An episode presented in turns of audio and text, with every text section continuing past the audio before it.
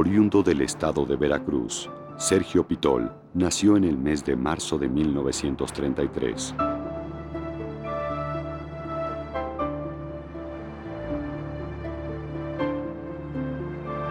Este incansable viajero del mundo, la literatura y el tiempo, ha llegado hasta los confines más remotos del planeta y ha explorado su propio universo narrativo de infinitas significaciones, en donde el lenguaje, como el viento, cambia constantemente de sentido.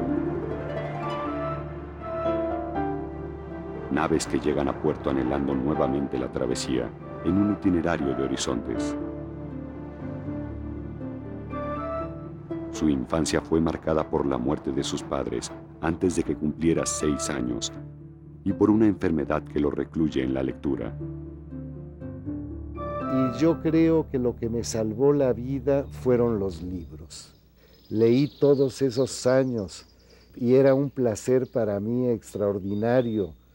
Mientras yo devoraba casi todo Julio Verne y viajaba por el mundo entero, a la estratosfera, al centro de la Tierra, y entonces esas novelas donde pululaba la infancia y la adolescencia, me hacía sentir que no estaba solo, sino que recorría con todos ellos esos mundos.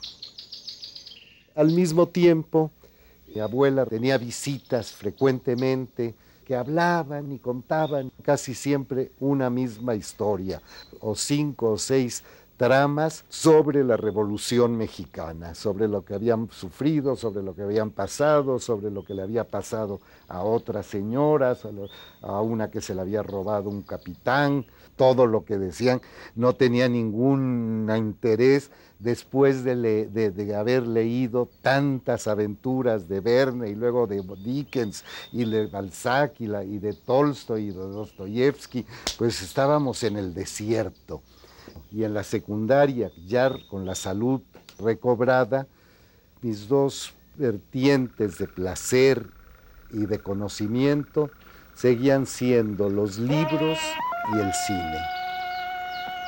Creo que toda esa infancia de, de, lecturas y esa secundaria y, preparatoria ya más erudita, ya más consciente, y, los relatos, sobre todo, y los relatos de mi, de mi abuela y de sus amigas, que en su tiempo me parecían grises y todo en comparación con, la con las películas, todo eso, la, la, la, la, historia oral que oía yo en mi casa, lo que veía en el cine y lo que, y lo que, leí, y lo que leía, pues me preparó, me preparó para ser un, un narrador. Su primer relato, Vittorio Ferri cuenta un cuento, escrito con rapidez y luego corregido hasta la exasperación, es la, una especie de prólogo al mundo que encuentra quizás su mejor demostración en el tañido de una flauta, ese mundo del exilio, de los eh, italianos en Veracruz, de lo que es Córdoba, la nostalgia de Córdoba y de las alucinaciones, las demencias, los entusiasmos, los fatalismos y todas las vidas secretas y públicas que una alcoba contiene o que contiene una familia.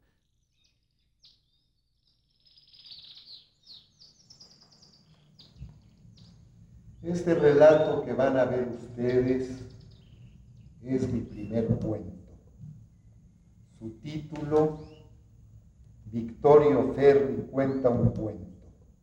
Fue publicado en octubre de 1958 en las preciosas ediciones del unicornio que dirigía y hacía eh, Juan José Arreola.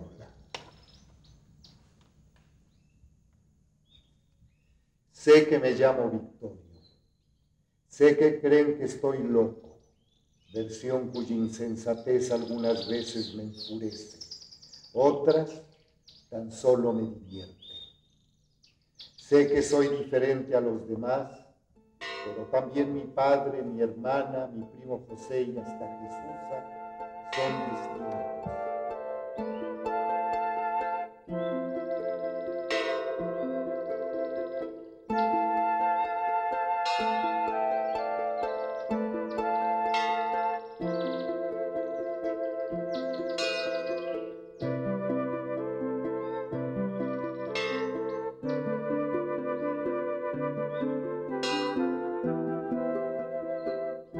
Sé que me llamo Victorio. Sé que creen que estoy loco. Sé que soy diferente a los demás. Pero también mi padre, mi hermana y hasta Jesús son distintos. Y a nadie se le ocurre pensar que están locos. He oído comentar que mi padre es el demonio.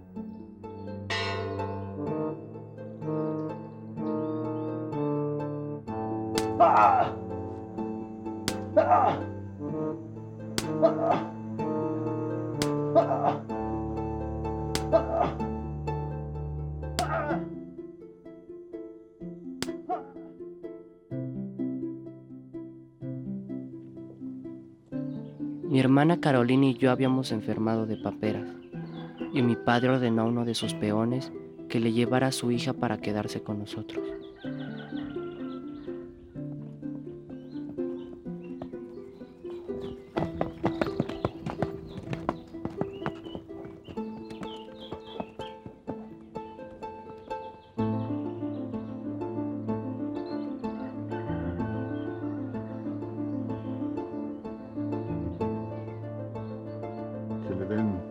Costales de café y un costal de azúcar.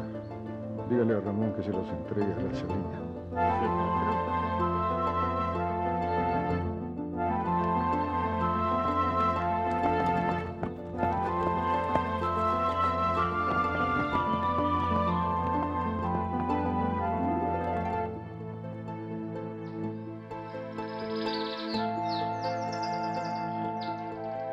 Mi padre ha seguido la obra de su padre, y cuando a su vez él desaparezca, yo seré el señor de la comarca, me convertiré en el demonio, seré el azote, el fuego y el castigo. Yo me quedaré con las tierras, con las casas y los hombres, con el río donde mi padre ahogó a su hermano Jacobo, y para mi desgracia, con el cielo que nos cubre cada día con un color distinto con nubes que lo son solo un instante para transformarse en otras, que a su vez serán otras.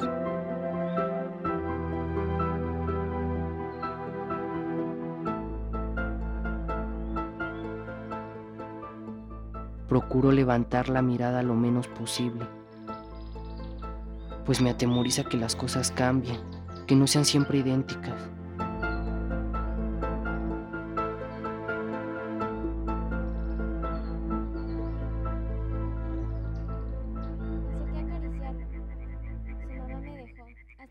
Carolina para molestarme.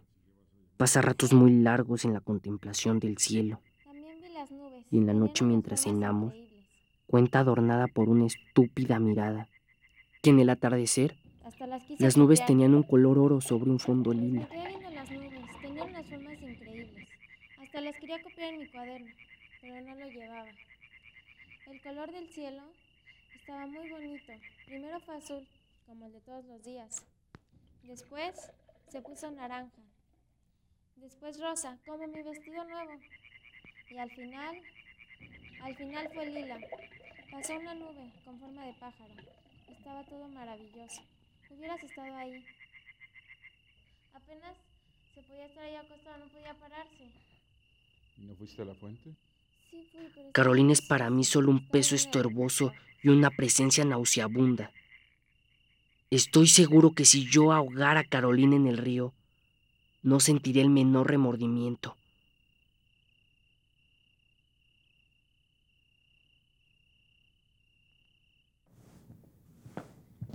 Marcelina, ¿no ha visto mi muñeca? No le he visto, niña.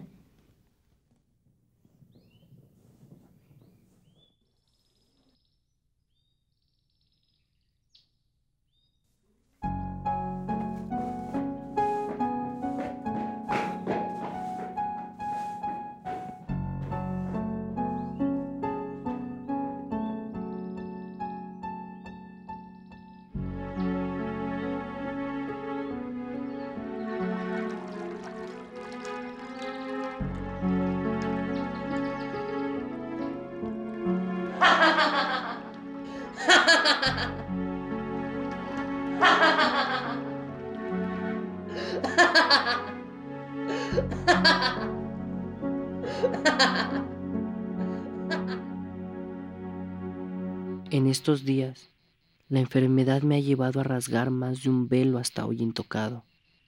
Nunca había reparado que son diez las vigas que corren a través del techo.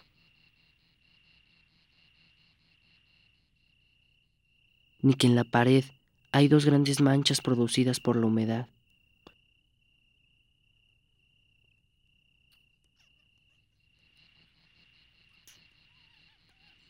Ni en que bajo la pesada cómoda de caoba anidaran en tal profusión los ratones. El deseo de atraparlos y sentir en los labios el pulso y el latir de su agonía me atenaza. Pero tal placer por ahora me está vedado. Thank you.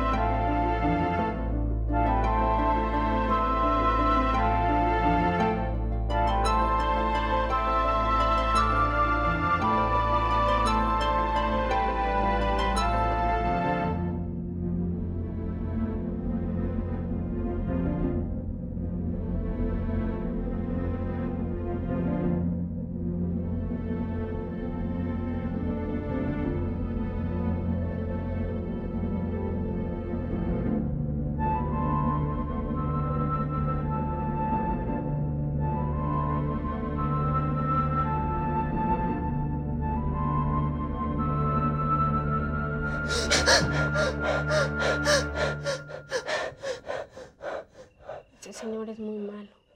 El otro día, Joaquín estaba en la yunta y llegó con sus caporales, hizo que lo amarraran al caballo y se lo llevaron arrastrando, iba gritando y pidiendo ayuda, pero nadie se atrevió a ayudarle.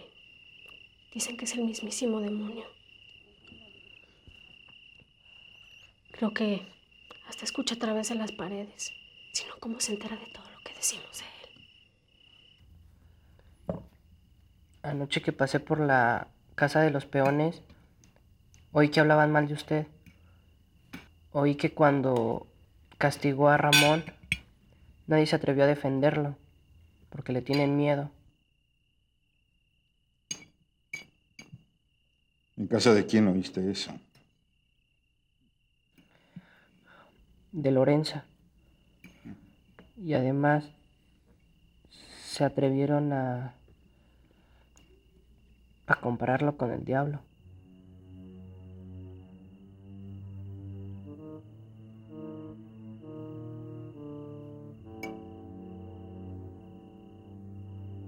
¿Y tú qué piensas de eso? Que los debe de castigar. No tienen por qué hablar mal de usted.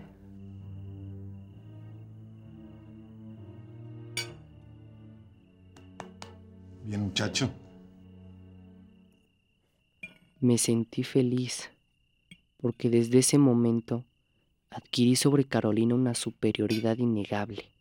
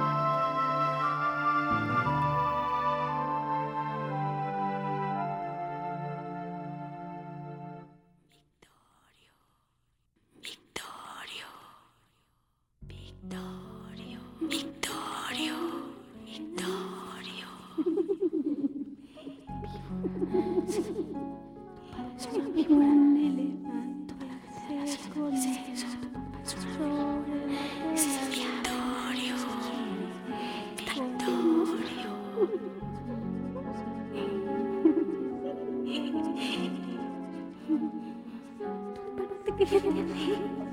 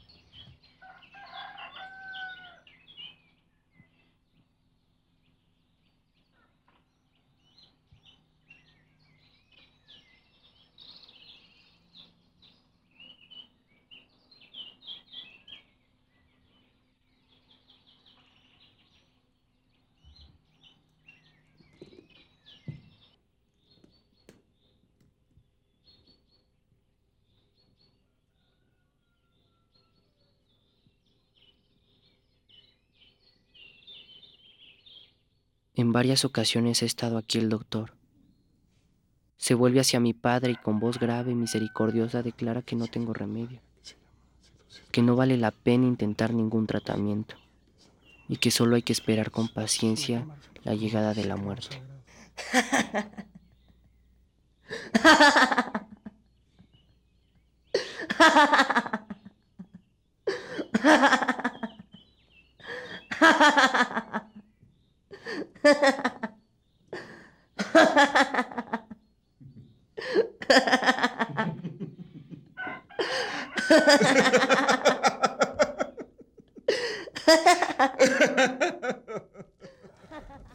Sé que no voy a morir. El médico se equivoca. Pues cuando muere el padre, el hijo ha de asumir el mando. Pero una inquietud peor se me ha incrustado en los últimos días. Al pensar que es posible que mi padre crea que voy a morir y su risa no sea de burla hacia la ciencia, sino de alegría de poder librarse al fin de mi voz y mi presencia.